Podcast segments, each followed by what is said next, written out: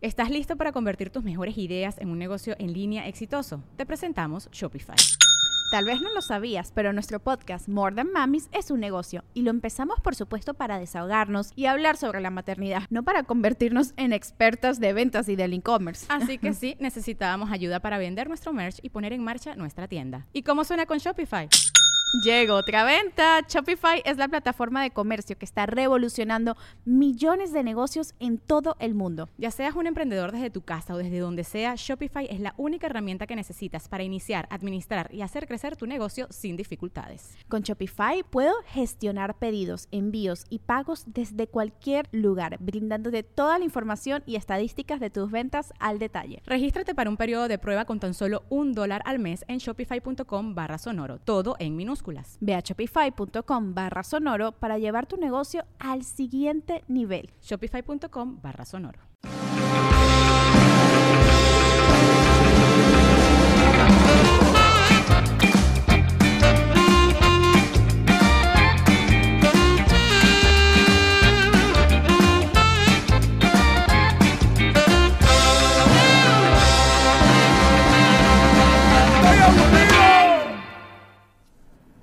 Saludos, mis pequeños educandos. Bienvenidos a un nuevo episodio de Toy Aburrido.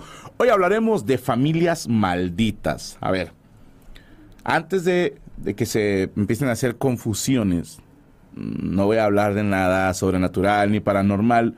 En primer lugar, porque soy culo. Así. Sí, como la, como la quieran contar. Soy culo. A ver, todos tenemos miedo a algo. Y yo creo en el valor de la programación lingüística y a veces hablar de ciertas cosas. Mira, el ejemplo perfecto son las Yamis y Valencia, que andaban haciendo el con todo menos con miedo, y luego Yami ya ves que Cortés, no, que a mí sí me vale verdura, que no sé qué pedo, y, y, de repente, eh, ¿qué onda? Salieron los animales ahí descabezados en mi casa y la chingada, ya andaba sudando. Ya mi Ruth que dijo, no, a mí me vale verdura. Después andaba toda cula. Valencia mínimo fue honesta, dijo, yo soy cula de toda la vida. Yo soy así, mis hermanos. Yo, mira, máximo respeto para todo lo sobrenatural y similares. Pero vamos a ver un enfoque que les prometo que valdrá la pena. Ojo, hay mucha data, mucha. Confíen en mí. Les prometo que valdrá la pena. Va a haber un momento en que van a decir, güey, ya son demasiados nombres, Franco. Confíen en mi chingada madre. ¿Cuándo les he fallado? Bueno, no contesten. Vamos primero a saludar a nuestro equipo de producción. Rubén Flores en los controles, Saúl Vázquez haciéndose güey, es Derek Villa en el audio, Yami Roots. Eh, ¿qué, ¿Qué hace Yami Roots en este programa? Yo me pregunto. Ver. Comer. Comer. Y, y obviamente se encarga de la transmisión en TikTok porque al rato van a llegar los que dicen, vengo de TikTok, ¿no? Y ya para el 224 pierde tantito la gracia, en mi opinión. ¿no? Eh, Rachel Acosta, que nos ayuda en la producción de este programa, y Coria y Patatucci y Rodrigo, que nada más están para hacerse purititos güeyes. En fin, vamos a hablar entonces de familias malditas. Primero, voy a entrar un poquito en el contexto los psicólogos le llaman cadena generacional. ¿Ok? No es más que la manera en que vamos transmitiendo de padres a hijos nuestros modos de afrontar distintos tipos de situaciones. Hay gente, por ejemplo, a mí me hizo mucha gracia, hace mucho y lo traía para monólogo, me acuerdo, no recuerdo el apellido, pero es una familia de toreros que el abuelo, el papá y el hijo, los tres tuvieron un accidente y el toro los cogió. Así se dice les metió el pitón, repito, así se dice, y los dos de ellos murieron, el otro estuvo gravísimo, ¿va? Entonces decían, ya ves cómo son los medios y la raza, la maldición de la familia, no sé qué. Impresionante cómo los tres sufrieron un accidente. Pues sí, se están metiendo a un ruedo contra un animal de media tonelada, es muy probable que el animal te ponga un putazo. Es parte del riesgo. Es, es como, como decir, ya van tres güeyes en la familia, los tres bomberos, y los tres se quemaron. Pues sí, güey. O sea, a eso se arriesgan al estar en ese trabajo. Por cierto, saludo a los bomberos, enormes huevos. En fin, la cadena generacional se pudiera explicar así como lo, lo quise rebajar a términos que yo entendiera, ¿no? Por ejemplo, alguna vez escuché una expresión que decía, tus hijos no siempre te escuchan, pero siempre te están viendo. Esto es, tú le puedes decir a tu hijo, mijo, no fumes. Y luego te ve fumando, ¿no? Entonces ahí viene un mensaje contradictorio. Tus, tus hijos van a aprender no solo de lo que les dices, sino más bien de lo que haces delante de ellos. Por eso de repente pasaba en Estados Unidos de niños de 4 o 5 años haciendo comentarios racistas, que decían, el racismo no es algo con lo que se nace, es algo que aprendes. Obviamente el niño en su casa escuchó al papá diciendo, ah, los mexicanos, eh, no sé, siempre van 15 en un suru, por decir algún estereotipo mexicano, ¿no? Y el niño se queda con eso y después lo repite. Y si al papá un día le ponen unos putazos por racista y al niño le ponen otros putazos en la escuela, no es una maldición. Si, me explico, es, es una condición que ellos mismos se provocaron. En fin, Freud hablaba de la transmisión generacional y de cómo el conocimiento, el bagaje emocional y el legado se pasa a los herederos. Pero esto no se adquiere de forma pasiva requiere que el heredero, por medio de sus acciones, permita que esta herencia funcione a través de él. Lo voy a explicar. Por ejemplo, hay casos en que un güey es alcohólico y te dice, pues es que mi papá era alcohólico. Entonces, ¿yo qué más podía hacer? Pero hay güeyes que el papá era alcohólico y no toman. Precisamente porque el papá era alcohólico. Ahí es donde explica que no es una cualidad pasiva, tiene mucho que ver cómo actúas tú, pues dependiendo de los factores que hubo en tu casa. Por eso de repente en una familia que los crió la misma pareja de padre y madre, de repente un hijo es una riata y el otro es un imbécil. Sí. Hay, hay gente que, que no tuvo papá y odia la imagen paterna. Hay gente que no tuvo papá y se la pasa buscando una imagen paterna. ¿Sí me explico? O sea, de, saludos, Yami. depende mucho. ¿Qué hijo de perdóname, pero es que yo, tú me entiendes, yo tampoco tengo papá. Bueno, prosigo. Si todo esto es cierto, ¿por qué existen familias que repiten ciertos patrones o conducta? Lo cual pareciera como si compartiesen una especie de mala suerte o maldición. Yo que soy católico, en la religión católica se menciona las maldiciones familiares en la Biblia. ¿Ok? No me acordaba de esto. Me lo encontré en internet y cuando voy viendo, los católicos creen en las maldiciones. Y dije, ah, chinga, sí. Y dije, oh, deja leer, ¿no? A lo mejor yo no sabía que creíamos en eso. Pero resulta ser que en el Deuteronomio 5.9, cito, No te inclines delante de ellos ni los adores. Yo, el Señor tu Dios, soy un Dios celoso. Cuando los padres son malvados y me odian, yo castigo a sus hijos hasta la tercera y cuarta generación. O sea que si le estás cagando el palo a Dios, la van a pagar tus tataranietos. Ese es el mensaje, ¿ok? A mí personalmente nunca me agradó la idea de que los hijos paguen por los errores de los padres. Pero si nos ponemos estrictos en el concepto, siempre pasa. Si tu papá fue bien administrado, si tu papá invirtió bien su dinero, tú vas a vivir una infancia y una adolescencia de puta madre.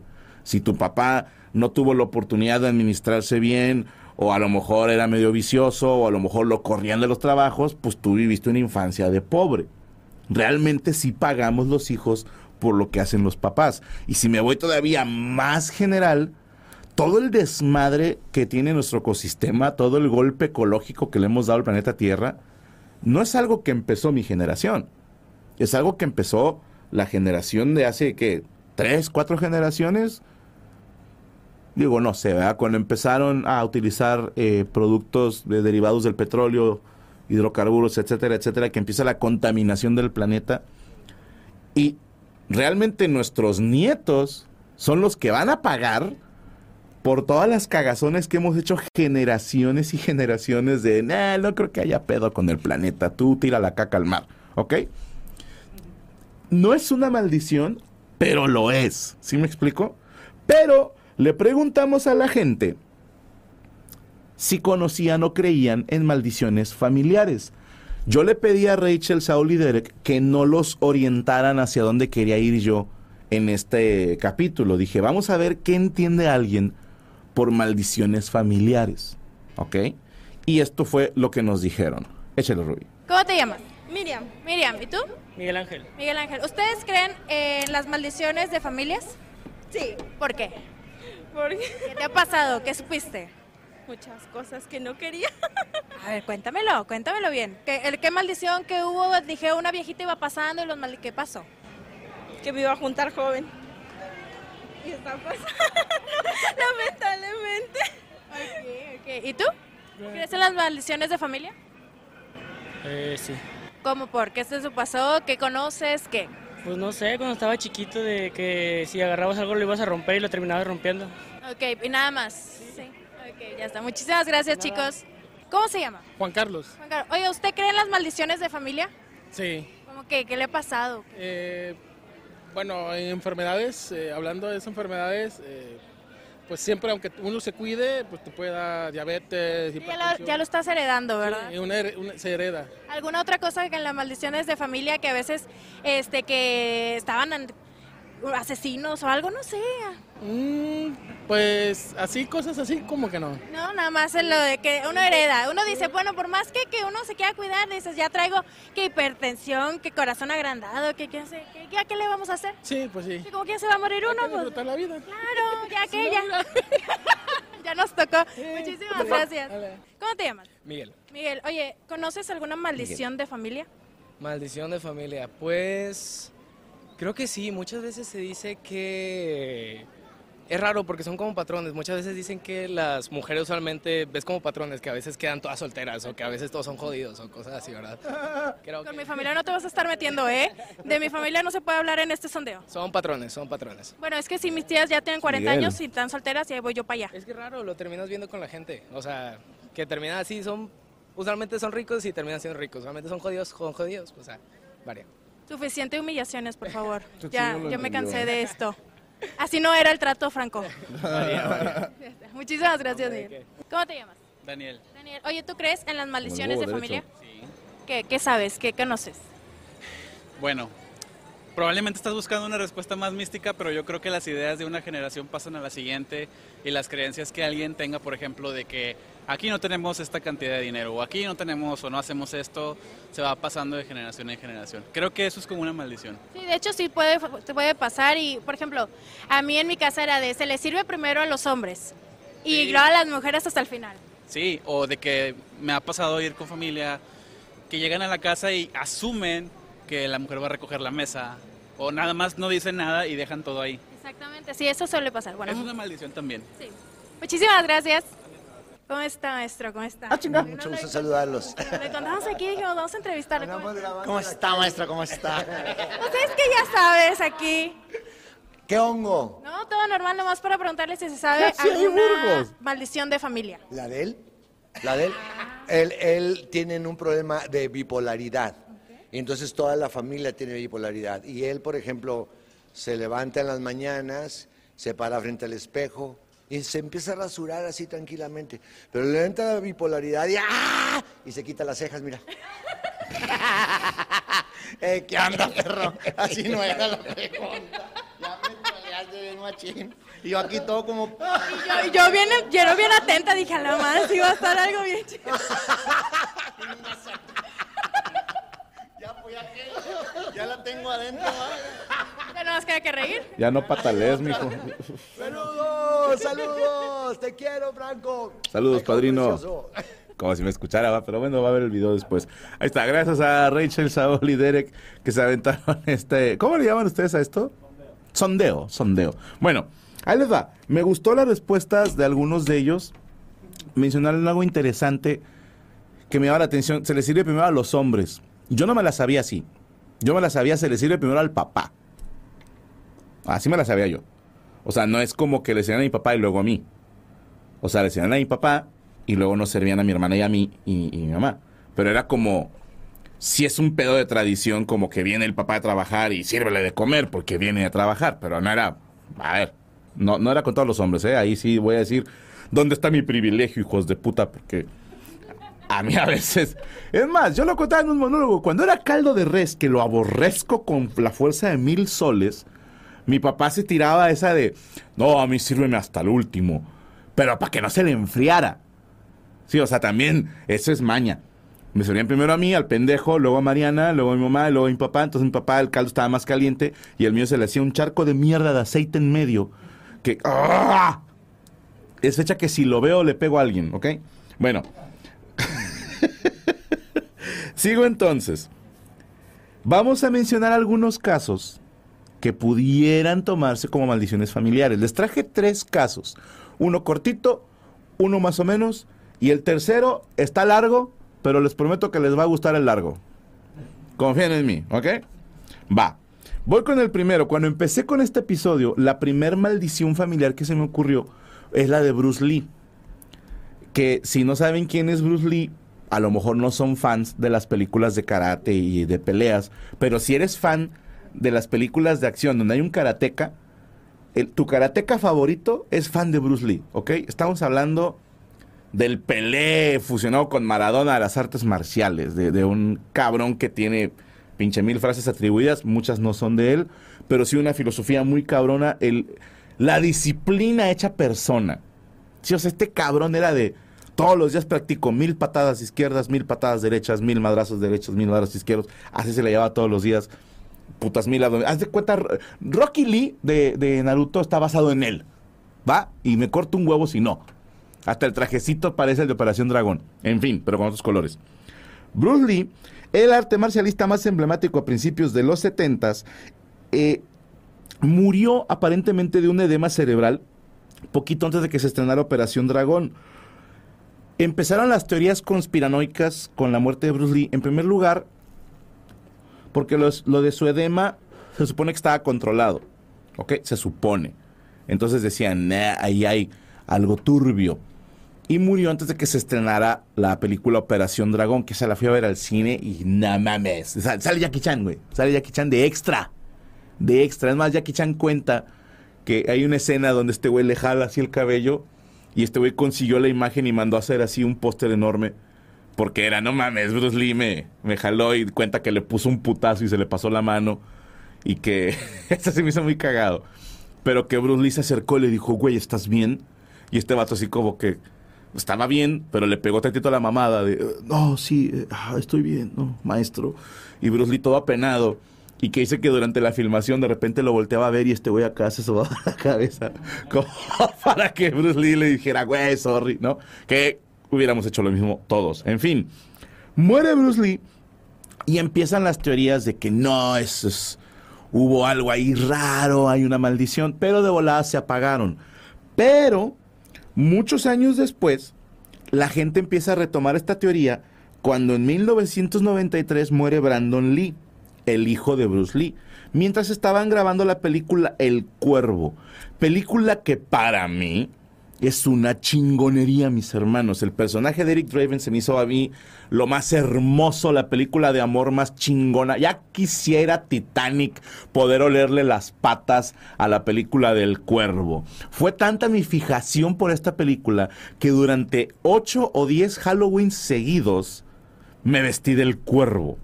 Que van a decir, parecía surraca, hijo de puta. pero Bueno, ¿ok? Pero como yo me pintaba la cara de blanco, me hacía las dagas negras. Yo digo que el vampiro canadiense también está medio inspirado en Eric Draven. No me acuerdo si lo comenté con mi compa el vampiro. Pero bueno, es, este es da un personaje. Van a decir, güey, ¿por qué te obsesionaste con él? Porque Brandon Lee era la mamada. O sea, era un güey carita, mamado, modelo, bueno para los chingazos, tocaba guitarra y andaba en moto. O sea, al chile, hombre o mujer, si no se te para con esa descripción, ve y chécate. Ve y chécate, ¿ok? Y por si fuera poco, mis hermanos, Heath Ledger, en mi opinión, el mejor Joker que se ha hecho en la historia de las películas de Batman. Películas de Batman, ¿ok? O sea, lo tengo arribita de Jack Nicholson. En mi opinión, ¿va? Heath Ledger se basó en el personaje de Eric Draven, del Cuervo, para hacer el Joker. ¡Pum! Bitches. ¿Ok? Bueno, Brandon Lee murió en el set de filmación de la película El Cuervo donde le iban a disparar con una pistola supuestamente de salva o de fogueo, y cuando disparan, madres traía una bala.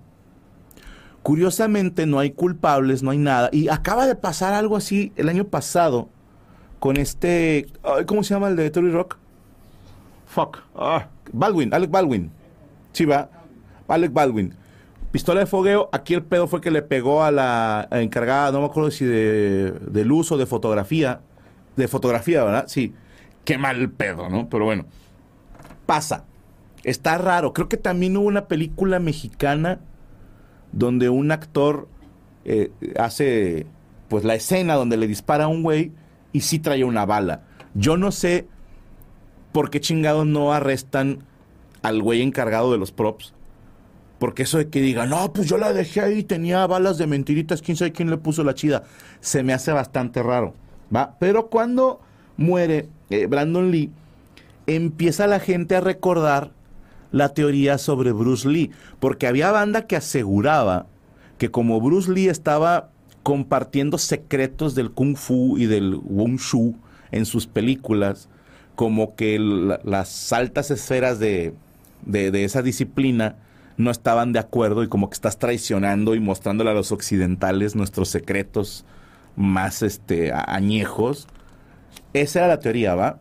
Y luego sacan esta otra de que era una maldición de la familia Lee, que es que los varones mueren jóvenes. Pero Bruce Lee tuvo dos hijos, Brandon y una hija, que se llama Shannon. El pedo es que te dicen que si Shannon, que, que no tiene hijos varones, pero si Shannon llega a tener un nieto varón, que ese morro va a morir joven, igual que Bruce Lee, igual que Brandon Lee. Ahí la dejo, ¿va? Perfecto. En Chucky pasó eso. Armando. No he visto las películas de Chucky, pero qué hijo de puta. Conchetumari. Me imagino que el muñeco echó la bala, ¿no? También había una película de magos, eh, donde sale Wolverine, que, también hacen algo, alusión a eso, como que le pusieron una bala de veras. Pero bueno, les voy a hablar de la maldición más famosa de familias. La familia Kennedy, ¿ok? Si son muy jóvenes, bueno, hace muchos años hubo un presidente, eh, JFK, así le dice la raza. De hecho, hay una película con Kevin Costner que habla sobre el asesinato de Kennedy. Que creo que hay. No me voy a meter en lo del asesinato de, John F. Kennedy, ¿ok? Porque nos da para otra, otro, otro universo. Porque lo de su asesinato está rarísimo. O sea, tengo entendido que el vato recibió tres impactos de bala de ángulos distintos y dicen que fue un solo cabrón. Y cuando dijeron, no, este, lo, le dispararon desde acá, y luego hacen los peritajes y dicen, no hay forma que le disparara desde acá, o sea, no hay ángulo posible. Yo creo que se aventaron algo que aquí en México, tengo entendido, le decían conejitos. Hace muchos años, un maestro mío de criminalística me contaba que hubo unos güeyes que en una avenida o carretera, no recuerdo bien, pusieron un cable para matar a un motociclista. ¿Ok? En cuanto pasara el motociclista, tensaban el cable y lo decapitaron. ¿Va? De repente llegan unos policías judiciales, o sea, para que veas qué tan añejo es este pedo. Y no, pues ya encontramos al culpable. Y cuando está el maestro de mi maestro, porque este güey fue como alumno a acompañarlo a ver ese peritaje, que le preguntan al vato, a ver, eh, ¿dónde estabas parado cuando jalaste el cable? Y el vato dijo por decir, no, pues aquí. Y que torcieron así el hocico los dos. Y volteó a ver al policía y, el policía le hizo con el pie la seña de dónde. Y dijo, no, acá. O sea, como que ahora sí ya, ya concuerda. Ah, no me acordaba dónde estaba parado. Entonces dicen que ese güey no era el culpable. Que lo agarraron los chotas y vas a decir que fuiste tú y que le hiciste así y así. Y le dicen conejitos por un chiste que se contaba hace muchos años en el que hubo una competencia de cacería entre rusos, gringos y mexicanos y dijeron, el que case más conejos, gana. Y el, el, gringo regresó una hora después con cinco conejos. Y luego el ruso regresó una hora después con siete conejos. Y una hora después regresa el mexicano con cuatro osos, tres elefantes, cinco caballos, dos mapaches y un conejo. Y le dicen, "Eh, güey, ¿qué pedo? Te dijimos que conejitos. Y todos los animales voltearon a ver al policía y dijeron, se lo juro que somos conejitos, se lo juro que somos conejitos. ah, chistes de corrupción. En fin, vamos a hablar de los Kennedy. Empiezo, estuve buscando toda la información y la única manera menos confusa es irse de manera cronológica para los del CONALEP en el orden en el que fueron pasando las cosas eh, refiriéndome a la fecha. Va, bien, entonces, en el tiempo. La primera persona sería Rosemary Kennedy, la hija mayor. ¿Ok? Esta eh, pues, muchachita en aquel entonces, de acuerdo con declaraciones del papá, tuvo unas complicaciones cuando nació en el parto y nació con un leve retraso mental y sufría de cambios de humor continuos y ataques de ira. Tomen en cuenta que esto fue hace un chingo de años y todavía no estaba de moda el trastorno de personalidad bipolar o las personas que sufrían de distintos desórdenes y ahí decían, pues tiene retraso mental, ¿ok? Pero cuando buscan la biografía de ella y un libro que ahorita les cuento, aseguran que era muy atractiva, que le encantaba la fiesta y que era carismática de a madre. Ok, o sea que se relacionaba un chingo, que tenía putazo de amigos, que tenía chingo de parejas. No suena a alguien con un retraso mental, no sé si me explico, ¿va? El pedo es de que Joseph P. Kennedy, el papá, se preocupó y dijo, ¿qué tal que esta pendeja quede embarazada? Porque se sale un chingo y como tiene retraso mental, la van a embarazar. Ese fue su argumento, no estoy inventando mamadas, ¿eh? Este fue su argumento. El señor dijo, no quiero que se la cojan, entonces tiene retraso mental. ¿Va? Ojo, el vato sugirió, junto con un médico, que se le practicara una lobotomía, que es una operación a nivel cerebral, o sea, que te quitan un pedacito, tengo entendido, que es, no es cualquier cosa. Sí, hay que hacer una trepanación en el cráneo, o sea, no es cualquier cosa. Y en esos años que estamos saliendo 60 y mocos por algo ahí, no me acuerdo el año, perdónenme, no lo noté bien. El caso es de que ellos argumentaban que con esta lobotomía ella iba a aumentar su coeficiente intelectual. Ya me dirás tú, ¿dónde putas está el sentido de que quitándole algo del cerebro se va a hacer más inteligente? A menos que fuera un tumor, no se las compro. Obviamente no funcionó. De hecho, fue todo lo contrario. Después de este clandestino tratamiento, Rose perdió la capacidad de caminar y dice el libro quedó con una edad mental de una niña de dos años. Fue ingresada en un especial- hospital psiquiátrico privado cerca de Nueva York, donde permaneció durante ocho años.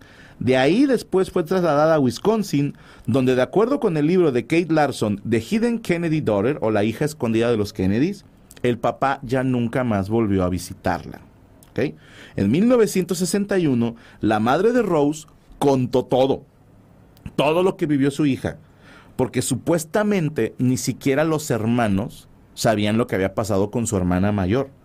Se llevaron a Rose a vivir a la casa familiar de Cape Cod, donde vivió hasta su muerte a los 86 años. En el 2005, en el Ford Memorial Hospital de Nueva York, acompañada de sus hermanos Ted, Eunice, Jan y Patricia. ¿Va? Vamos con Joseph P. Kennedy, el hijo mayor, o sea, el varón mayor. ¿Va? Este señor fue oficial de la Armada de Estados Unidos y piloto de bombarderos en la Segunda Guerra Mundial. Completó 25 misiones de combate y le dijeron, tú ya te puedes regresar a casa. Y el vato se hizo voluntario para una misión que se llamaba Operación Afrodita, la cual consistía en volar bombarderos Boeing B-17 cargados de explosivos en plan kamikaze.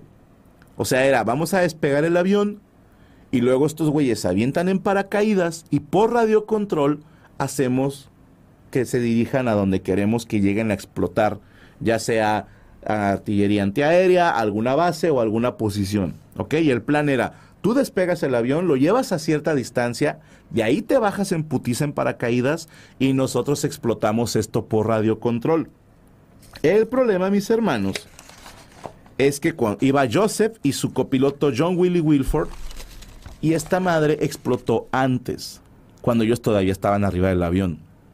Se dijo que fue un accidente, que fue una falla en los sistemas de radiocontrol. El caso es de que los dos perdieron la vida al instante el 12 de agosto de 1944. ¿Va? Llevamos dos Kennedys, dos tragedias. Una provocada, la otra no sé. pero ya van dos. Sigo con Caitlin Agnes Kennedy. Esta señorita se casó con William Cavendish, que era marqués de Harlington, a pesar de que su familia no quería que se casara con ella por un tema de religión. Estos güeyes eran cristianos, católicos, por así decirlo, y este güey era anglicano. Una disculpa, no me sé la diferencia. El caso es que a la boda solamente fue Joseph, el que murió en la guerra en el avión. Los demás no quisieron ir. Que ya está triste que tus jefes no vayan a tu boda. Se me hace como, por más enojado que estés con tu hija, tu hijo, no mames, o sea, es su día importante, ¿no? En fin. Cuatro meses después de la boda, el esposo de Caitlin eh, muere en acción en la Segunda Guerra Mundial el 10 de septiembre de 1944, casi un mes después de que falleciera el hermano, Joseph. O sea, pobrecita Caitlin, se le murió el carnal y poquito antes del mes se le muere el marido.